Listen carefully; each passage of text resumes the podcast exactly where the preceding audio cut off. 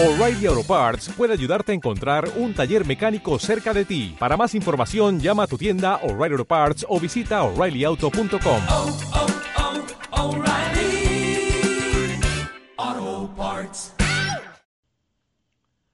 Hola queridos internautas, bienvenidos a este episodio número 5 de Dos Voces en la Distancia. Yo soy Langley Bear y me acompaña al otro lado del hermoso micrófono mi compañera Nirvana. Hola internautas, ¿cómo están el día de hoy? Espero que se encuentren muy muy bien. Nosotros estamos aquí empezando un nuevo día y empezando un nuevo episodio en este su podcast Dos Voces en la Distancia. Empecemos de una vez ya.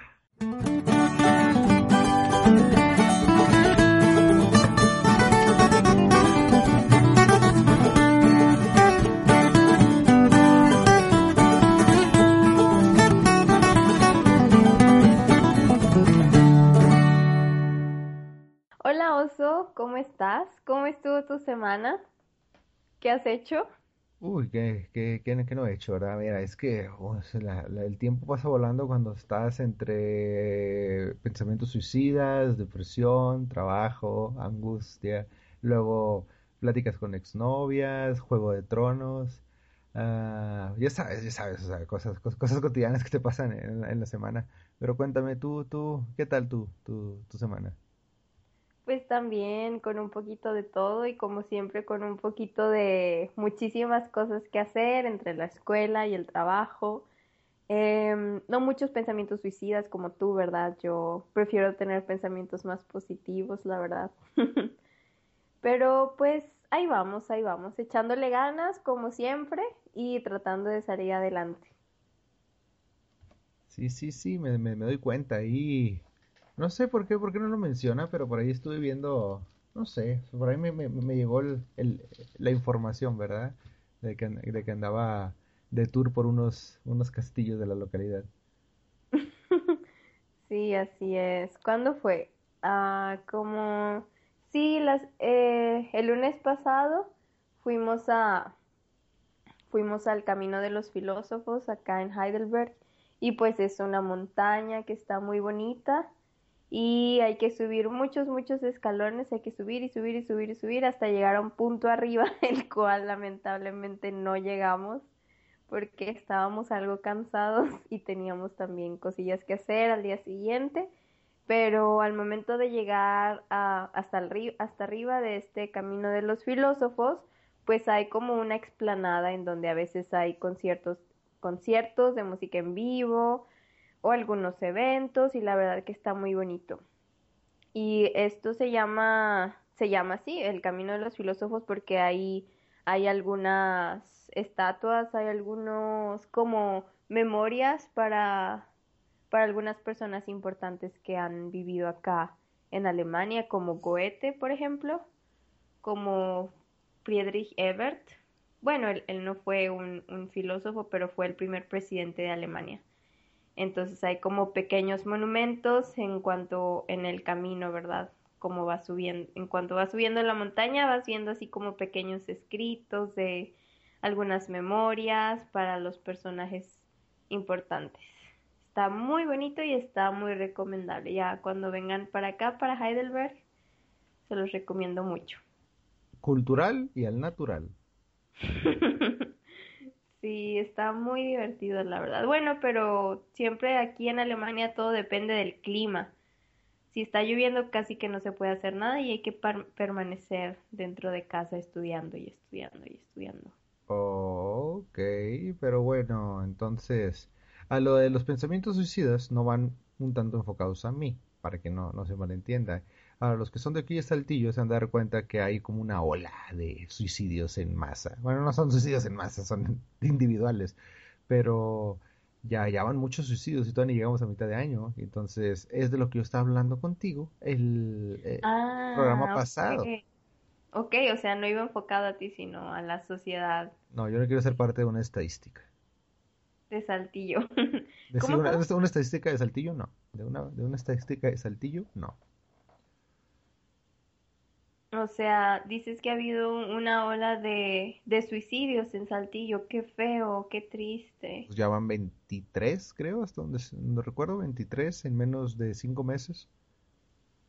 ¿Tú qué crees que sea? Sí, ya sabemos que no es porque la, por, por felicidad, por supuesto que no, las razones son obvias, porque la gente, porque esas personas que se han suicidado seguramente llegaron a un punto de su vida en el cual no encontraron la salida alguno de sus problemas o estaban muy muy tristes o no sé, quizás ya no sabían qué hacer más de su vida. O se dieron cuenta de la broma que es estar vivo y decidieron ir a la realidad de estar muerto. Ay, pero eso está muy feo.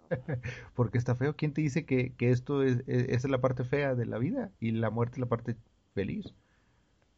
Bueno, la verdad que no sabemos, pero eso de atentar contra la propia vida nunca se me ha hecho algo lindo. No, atentar contra la vida ajena no está bien. Hacer con la tuya lo que tú quieras, tú eres la única persona que decide cómo vas a terminar.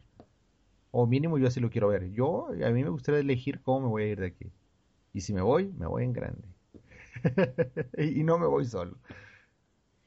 Pues sí, tienes razón, pero pobrecitas de las personas que hacen eso. O sea, desde mi punto de vista, claro que nadie sabe qué hay después de la vida. Eso es cierto, pero atentar contra la vida propia, eso sí creo que esté mal, que no está nada bien. Como muchas cosas de nuestro país. Pues sí, yo no sé. ¿Sí? ¿Qué ibas a decir? ¿Yo iba a decir algo? ¿Tú ibas a decir algo? Yo siempre tengo algo que decir, Nirvana.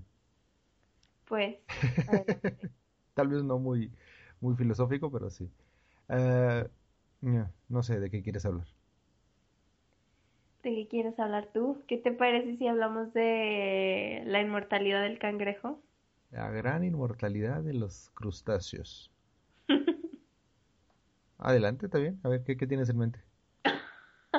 ¿No te has puesto a pensar por qué te dicen eso cuando la gente está distraída, cuando estás ida en tu propio pensamiento y no pones atención a lo que la demás gente dice o cuando te hablan ni te das cuenta y te dicen, ay, otra vez pensando en la inmortalidad del cangrejo, pero oye, ¿tú sabes si eso es cierto? Si, si es verdad que los cangrejos nunca mueren. No, los cangrejos sí, sí mueren, porque te los comes, saben muy ricos. A mí no me gustan. ¿No te gusta la carne de cangrejo? No. Ni ¿A de, ti ja- sí? ni de jaiba. No, no, no, no, no, nada que tenga que ver con el mar. Me gusta. Córtalas. No, mira, fíjate, fíjate, yo tengo algo curioso. A mí no me gusta el mar. Sí, es bonito y todo, pero se me hace una estupidez. ¡Ah, mira! ¡Agua! ¡Wow! Es mucha agua. ¡Ah! Y hay, hay, hay- hay tierrita y, los puedes pisar. Ah, no, eso no, no. Yo nunca he entendido a la gente que se fascina por ir a la playa y esas cosas. No, no. Ah, yo soy más de eh, rente una cabaña y me encierro un mes en el bosque y soy feliz. Pero, a diferencia de eso, la comida del mar sí se me hace muy rica. No, pues estamos al revés. Yo amo el mar completamente. No solamente porque haya mucha agua, sino porque hay mucho sol y el sol me llena de energía. Cálmate, Ultraman. Pero bueno, es, es bueno que el sol te llene de energía. A mí, pues es que, quieres o no. Bueno, ya. Para ponerlo mejor en contexto. Una vez a mí me preguntaron que si, que si yo no creía en Dios, ¿en qué creo? Porque debo Ajá. creer en algo. Ajá, yo dije, claro. bueno, si tuviera que elegir algo en qué creer y algo a quien darle mi agradecimiento por existir y que gracias a él existo, sería al sol. Ah, eso es muy lindo. ¿Y a la luna por qué no? Porque no dependemos de la luna, dependemos del sol. Y si no, El, ah, el- bueno. el sol provee la vida a la Tierra. Gracias a que el sol está a esa distancia, hay vida en la Tierra. Si el sol se moviera tantito, nos morimos de frío. Y si se acerca tantito, nos morimos de calor. Pues El, el sol es el que nos da vida. Cuando él deja de existir, nosotros dejaremos de existir. Mm, Y, pues y- sí. y a diferencia de los dioses que piden las religiones, el sol no, no pide que le reces para que te siga dando vida. Al sol le importa un pepino qué es lo que hagas con tu vida. El sol siempre va a estar ahí y te va a dar vida y va a dar vida a los demás para que tú tengas vida. Sí, eso es cierto. Bueno, como tú dices, no, no es un Dios el cual te pida que, que ores y que reces y que te portes bien, pero si, si nos ponemos a pensar, nuestros antepasados en México sí tenían un Dios que era, que eran eh, la lluvia, el sol, ¿qué más? Los muertos, el amor, el cielo, la tierra. Pues sí, Sí, sí. eso es, es una forma de pensar muy inteligente, aunque algunas personas lo llamen primitivo. Primitivo es todo aquel que cree que tiene superioridad simplemente por el hecho de vivir en una sociedad y discriminar a las mujeres y a los animales. Eso es primitivo, eso es un pensamiento primitivo. El adorar elementos, no, yo, yo adoro el agua, me cae muy bien. Adoro la tierra, me cae muy bien. El, el mar, no. Al, al- al- entonces al- mar, al, mar, al mar no lo adoro, pero sí lo respeto. Uy, el mar. Sí, O sea- a mí me gusta esa, esa como mística que tienen los marineros que dicen que el mar es como una mujer, ¿Y por qué dicen que el mar es como una mujer? porque es interminablemente indomable e impredecible. Ay, qué bonito. Mira, eso yo no me lo sabía, pero suena lógico. Entonces, el mar es una mujer. O lo representan como una mujer. Sí, es cierto. Pues yo también creo en el universo y en la naturaleza. Muy bien, el universo es una cosa y la naturaleza es otra, aunque No, yo creo que van pegados a la mano porque la naturaleza forma parte del universo. ¿cuál es la naturaleza del universo? Pues, qué buena pregunta. O sea, me refiero a que en el universo pasan cosas a través de las leyes naturales. ¿Cuáles son las leyes naturales? A ver, ¿cuáles son las leyes naturales? Vamos, aquí usted es la que nos está llenando de conocimiento. Ay, bueno, mejor vamos a hablar de otro tema. No, no, no, está, está interesante, está interesante. Es que, ¿sabes? No es fácil explicarlo. No, porque es más de sentirlo. Exacto. O sea, sí, mira, no es fácil explicarlo, pero quizás vamos a partir de que el universo surgió gracias a, a la explosión del Big Bang. Según tú. O sea, según alguna, según una teoría, porque de la creación del universo existen diferentes teorías. Sí, estoy de acuerdo en eso. Pero yo creo que de eso usted sabe un poquito más que yo, porque yo sé que usted ha estudiado filosofía y esos temas de la creación de la humanidad y del universo. Uf, bueno, es que son, son temas, son temas sensibles. Pero eh, la creación del universo, pues, como tú dices, hay muchas teorías, porque nunca se va a poder demostrar cómo se creó algo.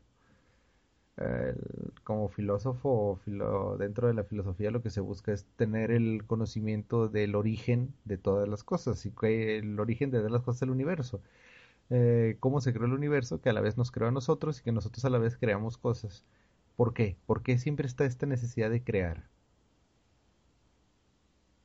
Necesidad de crear. Sí, o sea, es, es como un principio básico del universo.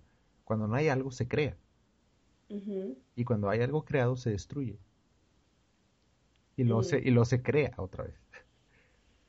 O sea, ¿a qué te refieres? Pero ¿no has escuchado que la energía no se crea ni se destruye? Solo No, se pero yo no estoy hablando de la energía, estoy hablando de las cosas. Sí, pero cuando hablamos de cosas y de la teoría del Big Bang, entonces yo creo que eso va muy ligado a la energía. ¿Sí? Entonces, ¿Cuál es tu punto aquí? ¿cuál es el punto de usted? Mi punto es que somos un enigma. Uh, oso filosófico. Mi, mi- no, mi gran conclusión filosófica no sería darles un sentido a cuál es su vida, simplemente es vivimos por mera y pura coincidencia y casualidad cósmica. No como Pablo Coelho que dice que el universo conspira para que crees tu propia leyenda, pero sí, sí creo que deberíamos de enfocarnos menos en saber de dónde venimos y enfocarnos más en cómo disfrutar lo que tenemos en el poco tiempo que nos queda. Exacto, y no andar con pensamientos suicidas. O sea, si venimos al mundo es para hacer algo de nuestras vidas.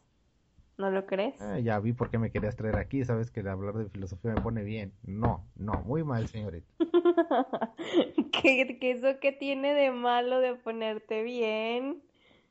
No, no, me gusta, me gusta disfrutar mis, mis, mis modos negativos y aguitados. Me, me, me hace replantearme las cosas y surgir con nuevos proyectos. Ahorita están saliendo muchos proyectos y me, ayuda eso porque me ocupan y luego ya que me ocupo me doy cuenta que estoy bien, que solo era un momento de mi. Pero ya ahorita que me hiciste salir, pues ya, o igual son las pastillas que hicieron efecto, no sé. Sí, yo creo que en general cuando nosotros, o sea, yo creo que ese es el, el, el truco de la vida, o sea, mantenernos ocupados para no darnos cuenta de la realidad. O, bueno, sí, o sea, Pero es que cuando... no puedes escapar de la realidad. Sí, eso es verdad, que no se puede escapar de la realidad. No, no creo que sea verdad, porque mira, mientras uno mantiene su mente ocupada, por ejemplo, en proyectos como tú, o, o en, en la escuela, en los estudios o en el trabajo, entonces estás tan metido en tus cosas y en las siguientes metas que quieres alcanzar, que yo creo que sí es una manera de escapar de la realidad. No escapar al 100% porque no se puede, por ejemplo, uno tiene que seguir estando preocupado por pagar la renta de la casa o por, o por pagar, no sé, la comida de cada día. Claro que eso es algo a lo cual nunca se puede escapar. Pero sin embargo, yo creo que cuando uno se mantiene ocupado en sus propias metas y en sus cosas, sí se puede escapar un poquito de la realidad cuando la realidad no es tan bonita. Pues es que yo no lo veo así. Yo creo que no, nunca puedes escapar de la realidad. Tú puedes hacerte creer que estás fuera de la realidad, pero la realidad es tan abrumadora, su fuerza es tal que no existe modo de dejar de estar en ella. Tú, O tú, sea, tú, tú consciente, tu mente, tu esencia, como quieras decirlo, tu alma, puede, puede, no se ha comprobado, que llegue a otro estado en el cual tú ya no consideres que la realidad física es la realidad que te va ahí, pero ese es otro de los principios filosóficos eh, que, que, mucha gente malinterpreta. Eh, lo que es real para ti puede no ser real para otra persona, pero eso no aplica que hay una realidad que nos rige a todos, queramos o no queramos. Mm, o sea, te refieres a que sí, a que cada quien vive su propia realidad porque cada quien está viviendo diferentes experiencias en, en sus vidas. Pero a la vez, to- a todos, a todos, no importa en dónde estés, no importa qué pensamiento tengas, no importa qué edad tengas, no importa nada. A todos nos rige la misma realidad. ¿Tú crees? No creo, afirmo. Ay, no creo, afirmo. Pero, ¿cómo lo puedes comprobar? Por el simple y sencillo hecho de que si tú dejas de existir, el mundo no deja de existir. Mm, Si tú quedas en estado vegetativo, el mundo no se va a detener. Tu, percep- tu percepción del mundo tal vez, la percepción del mundo de alguien que te ama tal vez, la percepción de alguien que estaba ahí al lado tuyo cercano a ti tal vez, pero el mundo sigue su curso. Ajá, exacto, la vida sigue. Podría ser que la realidad absoluta de la que hablo es el conjunto de realidades que todos creamos. Podría ser, no sé, pero de que hay una realidad que rige a todas las demás realidades es cierto. Suena interesante. Sí, necesito más alcohol para poder explayarme más, pero así estamos bien, es muy temprano.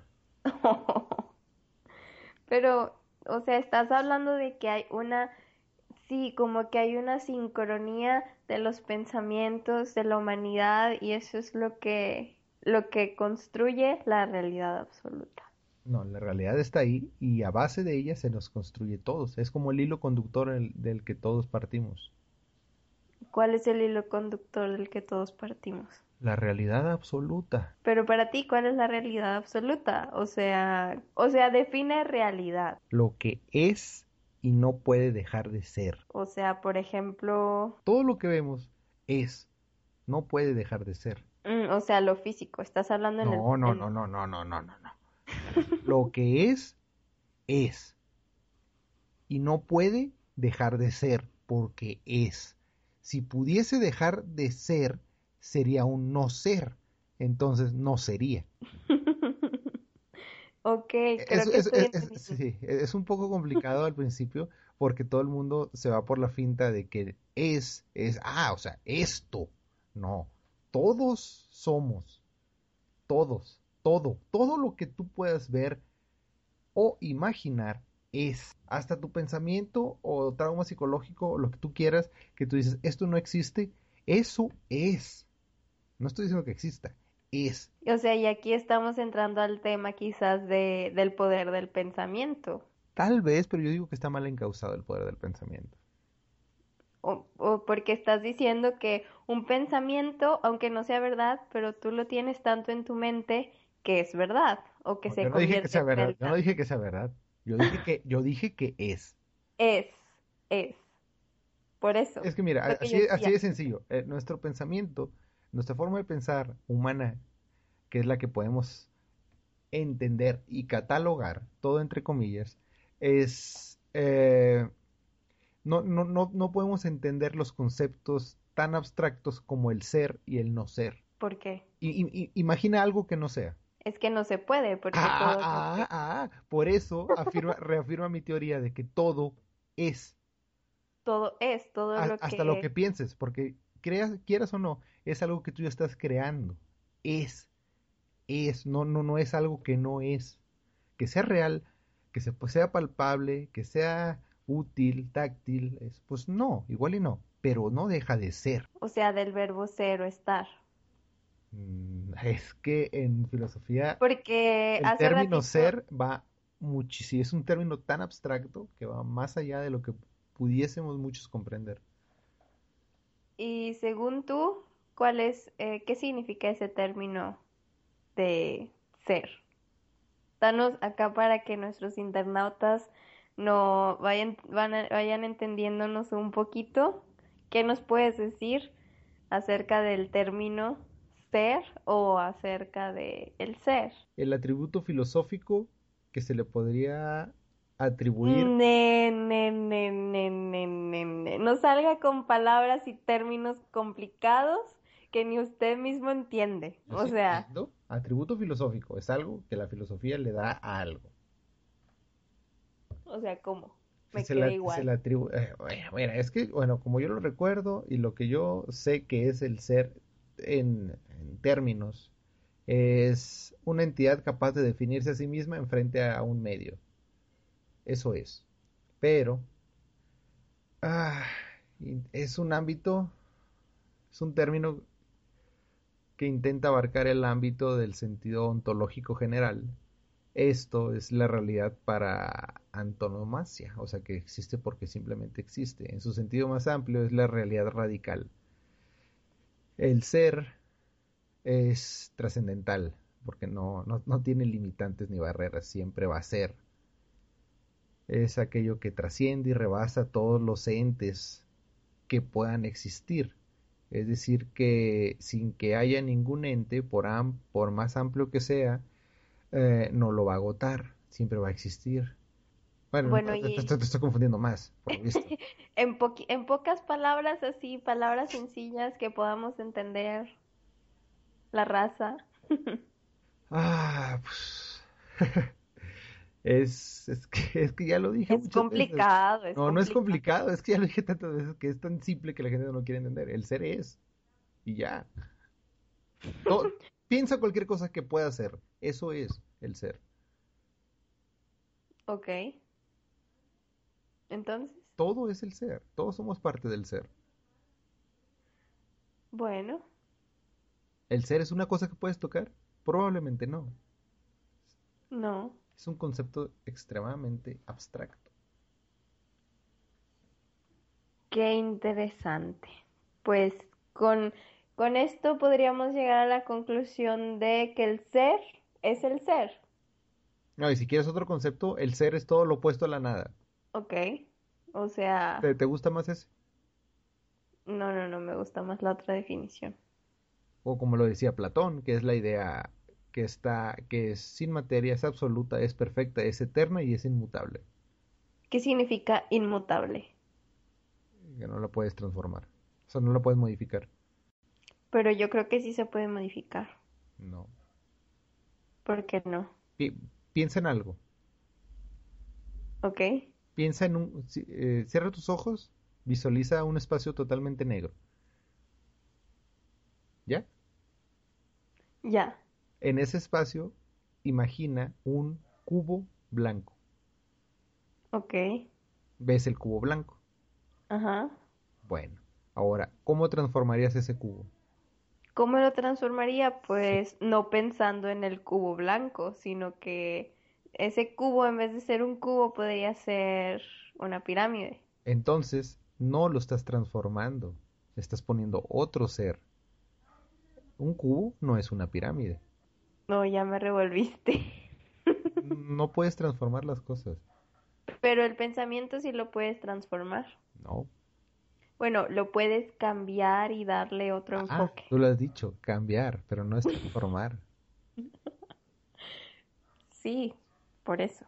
Ah, hablemos de otra cosa. Creo que esto ni siquiera debe ir en el podcast.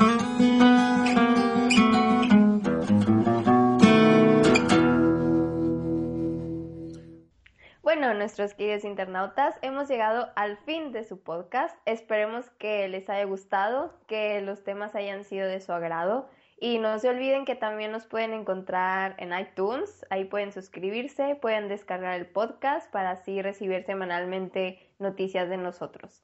Sin más por el momento, nos despedimos, su compañero Langley Bea y yo, Nirvana.